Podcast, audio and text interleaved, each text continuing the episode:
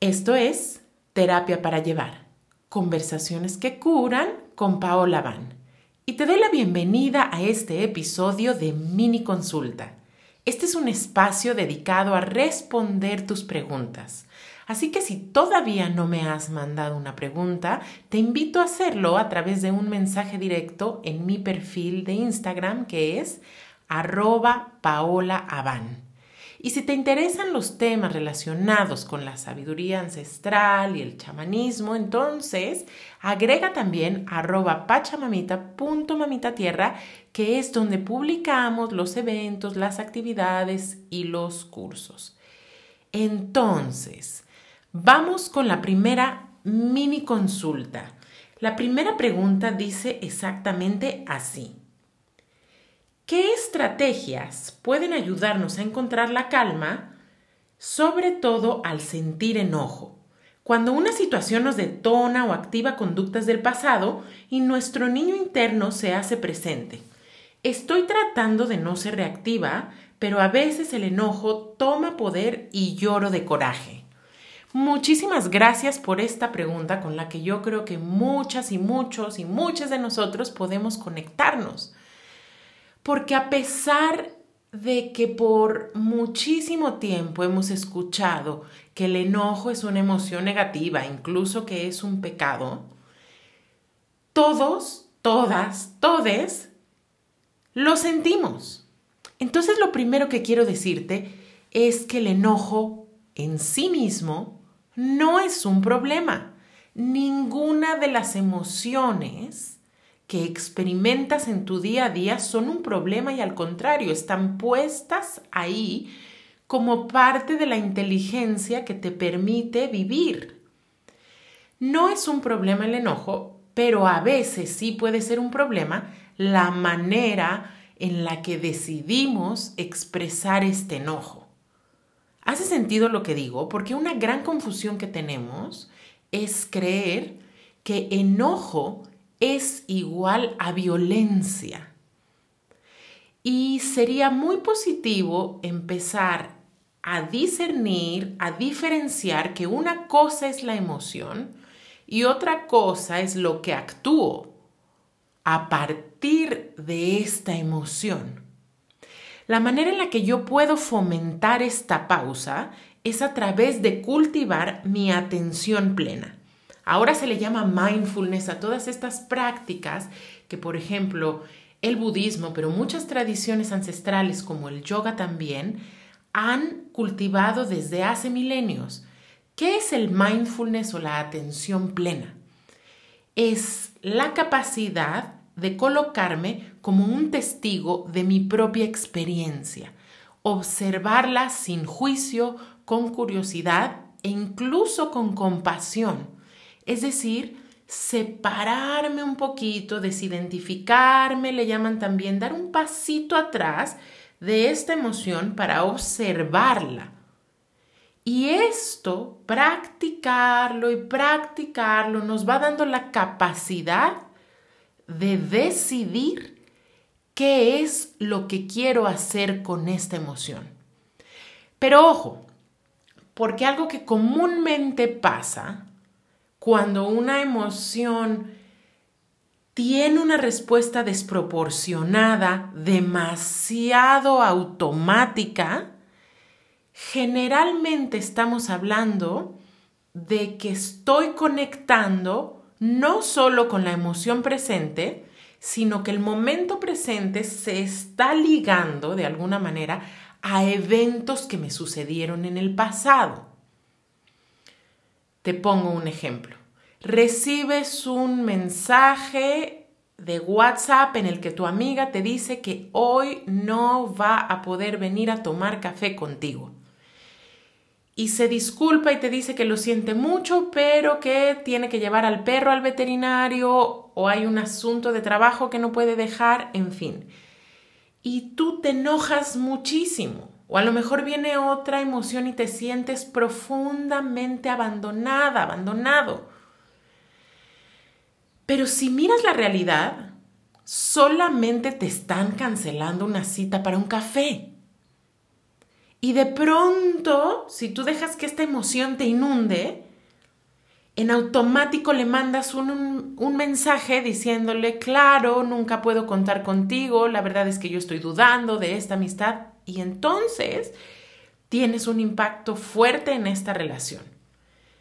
Imagínate que pasan las horas, quizás los días, y de pronto dices, ay, creo que exageré. Y sientes algo de culpa o arrepentimiento o no, sigues en este tren diciendo, claro, porque a mí siempre me abandonan. Si te das cuenta en este ejemplo, y así es muchas veces en nuestra vida, el tamaño, la intensidad, la forma de la reacción no es proporcional a lo que está sucediendo. Claro, me puedes decir, pero si esta amiga ya me plantó 17 veces, bueno, ese es otro tema. Pero hablemos de esta infinidad de veces en la vida en, que, en las que lo que está sucediendo no corresponde con el tamaño de nuestra reacción. Lo que está sucediendo ahí, si tú investigas profundamente, es que te estás sintiendo de la misma manera en la que te sentiste muy probablemente en momentos donde se generó un trauma profundo, muy probablemente en la infancia. Y voy a inventar cualquier cosa, pero imagina que papá se fue porque mamá y papá se divorciaron y papá nunca llegaba a los festivales eh, que hacían en la escuela y entonces tú siempre te quedabas con este sentimiento de abandono, de que la gente te cancela, de que no puedes contar con nadie. Y cuando esta amiga te manda este mensaje, entonces tú entras en esta espiral emocional y tienes esta reacción hacia ella. ¿Qué hacemos? Lo primero es darse cuenta. Entonces por eso te hablaba primero de la atención plena. Puedes encontrar muchísimas herramientas, cursos que te enseñan a fomentar este estado de la mente donde hay mucha más objetividad y donde empezamos a crear una distancia entre lo que sucede, aquello que nos gatilla, lo que sucede en el presente y nuestra reacción. Ya, esto finalmente es libertad emocional. Pero quiero que tengas mucha compasión por ti si no has llegado a este lugar con ciertas cuestiones en tu vida. Porque, repito, puede ser que están ligadas a eventos de tu pasado y que haya mucho más que procesar. La puerta es dejarnos sentir. Si este es el caso, claramente conviene revisarlo en terapia con alguien que tenga las habilidades reales para poderte llevar a un proceso de investigar estas heridas, de hacerles espacio y de hacer todo lo pertinente para que todas esas necesidades que quedaron allí inconclusas en el pasado puedan empezar a sanarse en el presente. Pero algo que quiero decirte es que la clave o la puerta siempre atraviesa por sentir eso que sientes. Valga la redundancia hay que abrazar, hay que tener tolerancia, hay que hacer espacio para estas emociones, porque quiero contarte algo que ya quizás has escuchado antes. Una emoción surge cuando hay un estímulo afuera, el enojo, la tristeza, el miedo, lo que sea, y entonces tú lo percibes y, y viene una descarga química correspondiente a determinada emoción. Tu sistema nervioso reacciona a eso que vio afuera y tu cuerpo responde. Esto es fisiológico, no lo puedes evitar, ¿ya? Entonces, vamos a dejar de lado las fantasías pseudo espirituales, vamos a dejar de lado las enseñanzas de autoayuda que no son profundas, vamos a dejar todas esas cosas que venimos escuchando hace muchísimo tiempo y que nos hacen tanto daño que pretenden que te conviertas en un ser completamente iluminado que nunca tiene este tipo de sentimientos. Eso no es biológicamente posible. ¿Ya? Porque tu sistema nervioso ante cualquier estímulo que parezca amenazante actúa como un policía y lanza estos químicos. A esto los budistas le llaman la primera flecha. La primera flecha no la podemos evitar. Así que no te castigues, no te hagas ideas de que no has logrado un buen proceso interno, de que la terapia no está sirviendo. En fin, esto nadie lo puede evitar. Esto es fisiológico. Donde sí tenemos poderes en la segunda flecha, es decir, después de este primer impacto químico realmente que viene con una emoción, viene lo que decidimos hacer después. ¿Alargamos esta emoción? ¿La actuamos con violencia? ¿La actuamos desde la impotencia o con pensamientos, como escucho en esta pregunta, no hacia afuera? No es que ataco al otro, pero me ataco a mí, me autodestruyo. O ahí le paro y al contrario, ¿qué puedo hacer ahí? Pues ahí me doy cuenta, uff, estoy en este momento difícil Ah, puedo incluso llevar una mano a mi pecho, a mi cara, a algún lugar donde me pueda dar un gesto de apoyo y decir, aquí estoy conmigo. Decirle a esa parte de mí que está enojada, que la está pasando difícil, aquí estoy contigo. No tengo prisa, te acompaño, te entiendo y en fin, empezar a aprender a tratarnos bien y apoderarnos de esa libertad que tenemos para decidir qué hago con esto que estoy sintiendo. Lo que sí te puedo decir es que el camino es, no es tratar de negarlo, suprimirlo, controlarlo, calmarte. Vamos, es que sí buscas la calma, pero es paradójico porque la calma viene a través de simplemente poderte ofrecer una presencia amorosa, incondicional en esos momentos. Así que vamos a la segunda pregunta. ¿Cómo puedo acompañar un post-aborto espontáneo? Fue inesperado, con mucha sensación de abandono, vergüenza, culpa, y creo que todavía me cuesta hablar. Sigo oculta y en silencio. Primero decir que agradezco infinitamente esta pregunta y que te mando un abrazo inmenso y sincero a ti o a cualquier persona que esté atravesando la pérdida de un ser querido, en este caso un ser al que no conocías, pero estaba gestándose adentro de tu cuerpo. Imagina la intimidad que eso tiene. El aborto es uno de esos temas que no queremos voltear a ver en nuestra cultura y que es absolutamente necesario hablar de este dolor que enfrentamos las mujeres cuando así sucede de manera espontánea o de manera decidida, porque esto es entre comillas.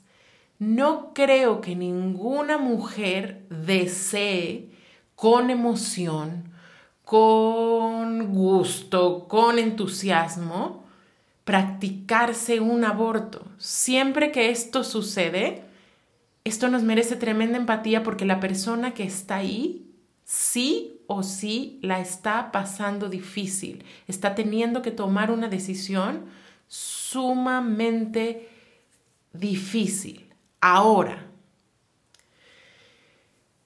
Parte de lo que quiero decirte es que perder, entrar en una experiencia de contacto con la muerte, necesariamente es doloroso. No hay otra manera. Es doloroso. Y entonces hay que ser sumamente amables con este proceso. Ahora, más allá del dolor, la mente humana tiene el hábito de crear aún más sufrimiento. Y ese sufrimiento es totalmente innecesario. Ahí entran estas cosas que me mencionas.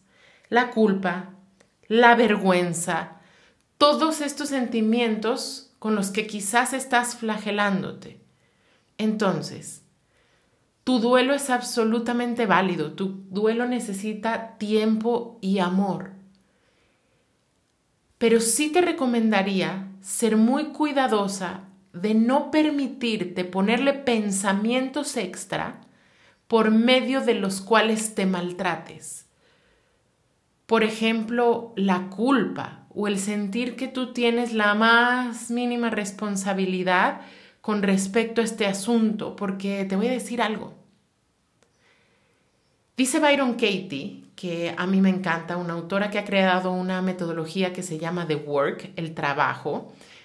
Por ahí pueden buscarla, es una metodología para trabajar con creencias que nos causan sufrimiento. Dice que solo hay tres tipos de asuntos. Los asuntos tuyos, los asuntos de otros y los asuntos de Dios.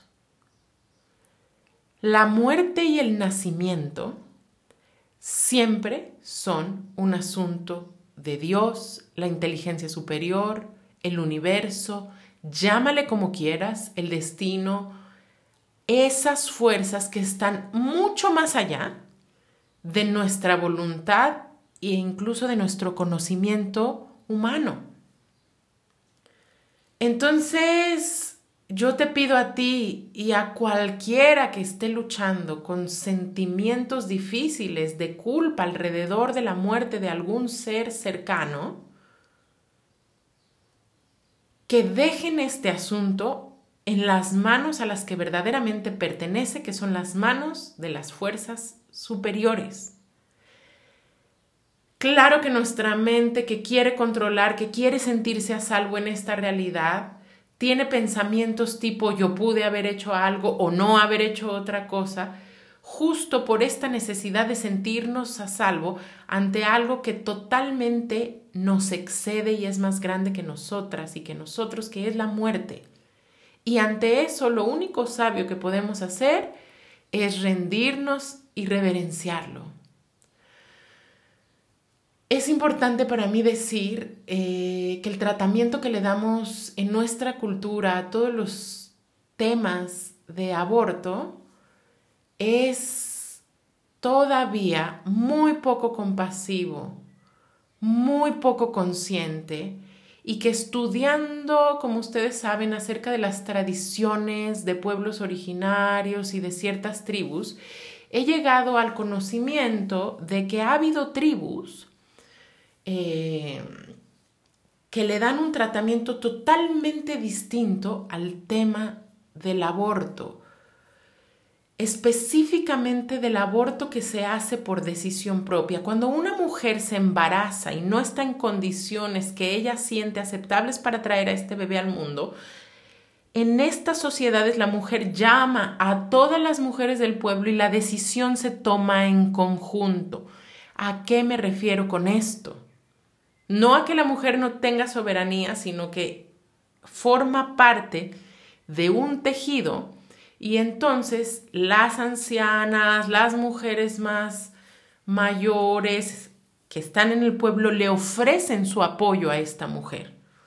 Entonces, esta mujer que quiere tomar esta decisión, eh, expresa su deseo, expresa sus motivos y si, por ejemplo, los motivos son que no se siente en capacidad para sostenerlo materialmente o no tiene salud física para cuidarlo o se siente y es muy joven y no cree que tiene la madurez o la pareja no está ahí para apoyarle, entonces todo este tejido de mujeres le ofrecen su apoyo y le dicen, mira, yo podría ayudarte con esto, verdaderamente yo me comprometo a ayudarte en la crianza esta y esta familia se van a hacer cargo de sus gastos. Y entonces muchas veces la mujer al sentir este apoyo dice, ok, voy adelante con este apoyo, pero si la mujer decidiera por cualquier motivo que ella eh, siente no seguir con este embarazo, es una o varias de las mujeres de este círculo las, las que practican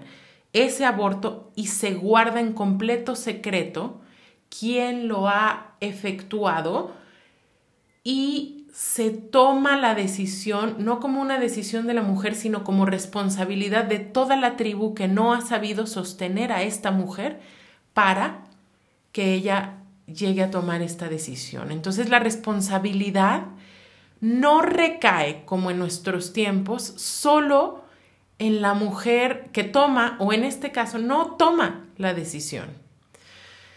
Les cuento este ejemplo porque es una narrativa muy distinta a la que tenemos en nuestras culturas más accesibles acerca de esta experiencia. Y es una invitación a preguntarnos si realmente estamos haciéndonos las preguntas más útiles, más amorosas y estamos apoyando a las mujeres en estos procesos. Gracias por esta pregunta y la siguiente pregunta dice, estoy con una persona que todo el tiempo que digo algo que quiero o necesito, me sale con que es mi mente, que es mi mente la que lo pide o sea el ego, no mi verdadero ser. Y sé que habla el ego, pero yo también soy parte de ese ego, ¿cierto? Uy, aquí yo diría alerta máxima de gaslighting. Alerta máxima de mansplaining. ¿A qué me refiero con esto? En otros episodios yo les he hablado del gaslighting o la luz de gas. Pueden ir a escuchar ese episodio hace unas cuantas semanas en el que les contaba que el efecto luz de gas o gaslighting, como se le conoce el término porque surgió en inglés, es este patrón de comunicación por medio del cual se manipula a una persona para hacerle creer que sus pensamientos, sus recuerdos, sus necesidades están equivocados o son exagerados. Ojo, esto de entrada es absolutamente absurdo porque absolutamente nadie más que tú tiene la autoridad para establecer cuáles son tus verdaderas necesidades. O sea, ya de entrada, ir a ese terreno donde yo cuestiono al otro en sus necesidades, hmm, pues entra dentro de los estilos de comunicación violento porque las necesidades, así como regla general, escúchenlo, no son cuestionables. Lo que puede ser muy cuestionable son las estrategias que usamos para satisfacerlas. Pero de entrada decirte que las necesidades de nadie son cuestionables. Solo la persona que las tiene y las expresa puede saber acerca de ellas. Ahora, ¿Qué es esto del mansplaining? También es un término que se originó en inglés y la historia es súper interesante. Eh, resulta que la autora de un determinado libro, em, me parece que era un libro acerca de la biografía de un director de cine, en fin, pero esta mujer que acuñó este término escribió un libro siendo muy experta acerca de un tema en específico. Y entonces, en una fiesta de cumpleaños, llegó un señor que sabía que ella había escrito un libro sobre ese tema y le dijo, yo te recomendaría que leyeras el libro de esta autora Rebeca, que es un excelente libro muy celebrado acerca de este tema. Este hombre le recomendó su propio libro. El, el libro que la mujer había escrito. Déjenme ser clara con esto. Lo que esto significa es que a este señor estaba tratando de expresarle a esta mujer que él tenía un conocimiento superior acerca del tema del que ella era experta. ¿Hace sentido lo que estoy diciendo? Entonces, es una falta absoluta de respeto que alguien, una pareja, un terapeuta, un amigo, un maestro espiritual, quien sea, ose o pretenda que tiene más conocimiento acerca de ti o de tu propia vida que tú. Y entonces ahí es donde decimos, por favor, despertemos y no permitamos que el poder se nos robe de esta manera. Al momento en que tú me estás haciendo esta pregunta, me queda clarísimo que tú sabes que estás siendo faltada al respeto. Que tú sabes que alguien te está viniendo con argumentos espirituales a justificar su conducta.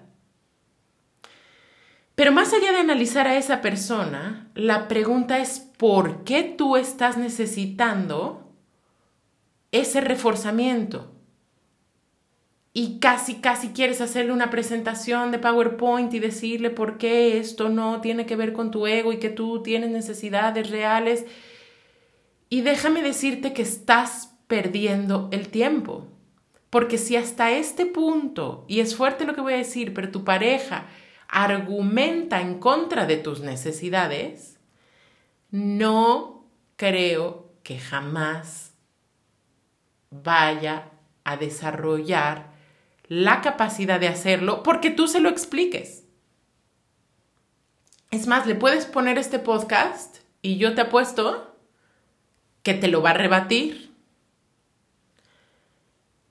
Es súper común y una especie muy peligrosa de gaslighting es el gaslighting espiritual. Porque nos hace dudar cuando alguien usa argumentos espirituales y se basa en ideas que realmente contienen una sabiduría, pero para justificar cómo está quedando corto en sus compromisos en una relación, en su presencia, en su entrega, hmm, eso se llama gaslighting espiritual. Y de nuevo, la pregunta no es, y ahí es donde nos perdemos, ¿cómo convenzo a este personaje de que yo estoy en lo correcto y de que mis necesidades son válidas? La pregunta para cerrar la respuesta que te estoy dando es ¿por qué quieres tú estar con alguien que no valida tus necesidades, que no quiere verlas y a quien le tienes que estar explicando o debatiendo, etcétera, bajo argumentos espirituales. Espero de corazón que esta respuesta te sirva y vamos a la última pregunta de hoy, que dice, ¿qué tan correcto o incorrecto es usar la cannabis para complementar o acompañar una meditación del tipo que sea? Ok, aquí viene una pregunta acerca de plantitas maestras. Lo primero que quiero decir es que el modelo de correcto o incorrecto ya de por sí es muy limitante. Si vemos las cosas como correctas e incorrectas en cualquier escenario de la vida, pues solo tenemos dos opciones y una de ellas, que es la incorrecta, pues no es muy favorable, ¿verdad? A mí me parece que en general el asunto eh, de los enteógenos, de las plantitas maestras, es sumamente complejo, pero muy específicamente el tema de la Santa María, que es el nombre que le han dado eh, a, algunas, algunos pueblos originarios a esta planta, es sumamente complejo. ¿Por qué? Me queda claro que en sus características originales y al ser un regalo que brinda la naturaleza, al ser un ser que apareció así en la naturaleza, las características originales de la María, claro que están asociadas a propiedades medicinales. Pero aquí entra un principio muy claro, que es todo utilizado, toda planta, toda sustancia, todo hábito utilizado en la medida correcta, en la forma correcta, puede ser una medicina y utilizado en la cantidad, en la forma, en la intención incorrecta, puede ser un veneno. ¿Ya? Fíjense que hasta el arsénico es utilizado en cantidades homeopáticas, el mercurio, por ejemplo, y es una medicina homeopática, si lo usas en esa cantidad. Pero si tú usas el arsénico en una cantidad inadecuada, en una forma inadecuada, o con esa intención, pues puede resultar en un veneno que mata a alguien. ¿Por qué digo esto con respecto a la cannabis? A ver, hay estudios, por supuesto, que demuestran que ingerida, ingiriendo las hojas, por ejemplo, en licuado ¿eh? o en ciertos preparados, claro que tienen ciertas características, tiene efectos sumamente positivos para la diabetes, para la artritis, para un montón de problemáticas de salud. Se ha usado milenariamente en ungüentos, en pomadas, en infusiones para curar dolor como un analgésico, en fin, por supuesto que se produce medicina con esta planta. otro escenario y ahí es donde se empieza a relativizar todo.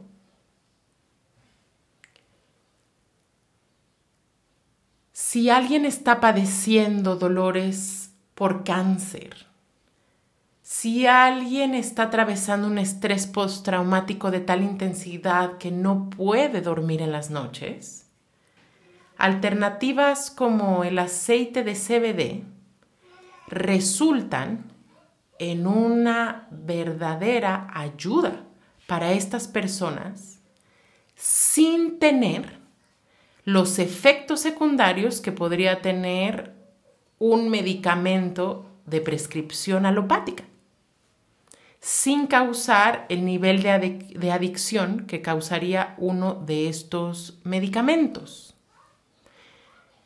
Yo personalmente es una medicina que no prescribiría mucho porque sí se ha observado que puede generar un grado de adicción física, claro psicológica, pero también física.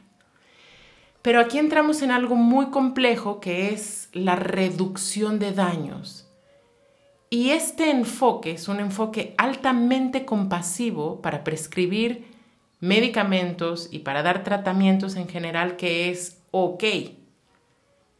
Si no hay una medicina que sea nimia, que no tenga efectos secundarios, vamos a dar la que tenga el menor impacto negativo sobre la persona.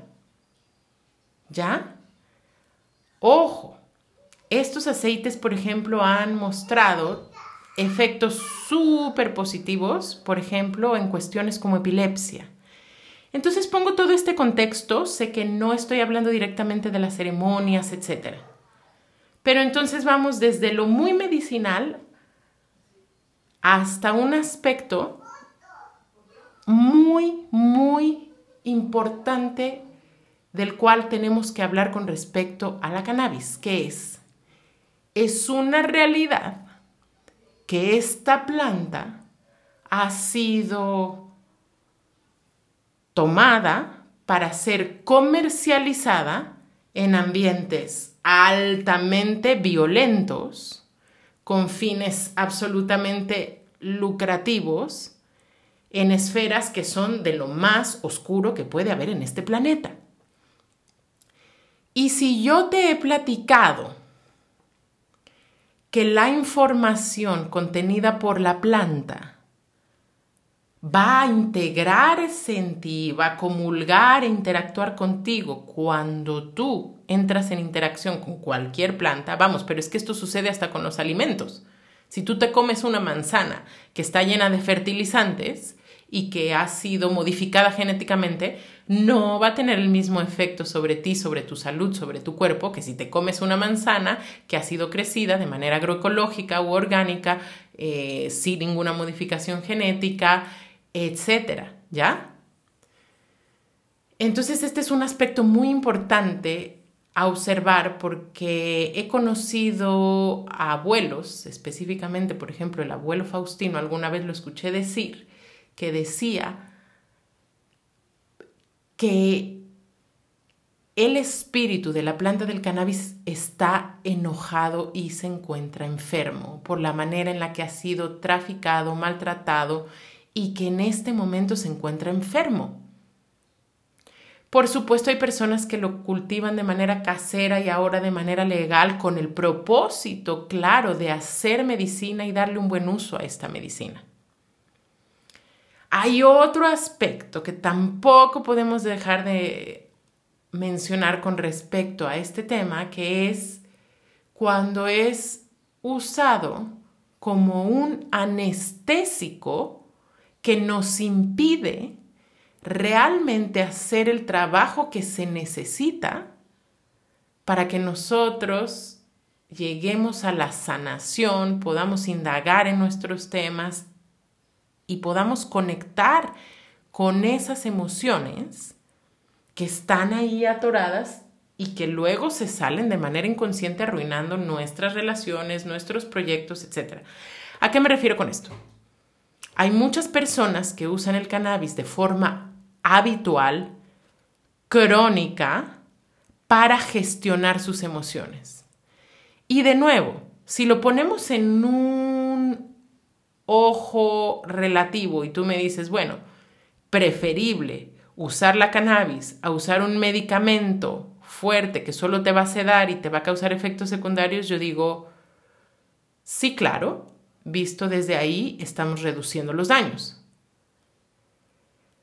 Pero también algo que he observado es que definitivamente esta planta se puede usar para evitar y desconectar de aquello que no estamos pudiendo tolerar y que si tuviéramos un poco más de intención y de y me detengo un poco ¿eh? al hablar de esto porque, porque de verdad yo soy una convencida de que todos estamos haciendo lo mejor que podemos.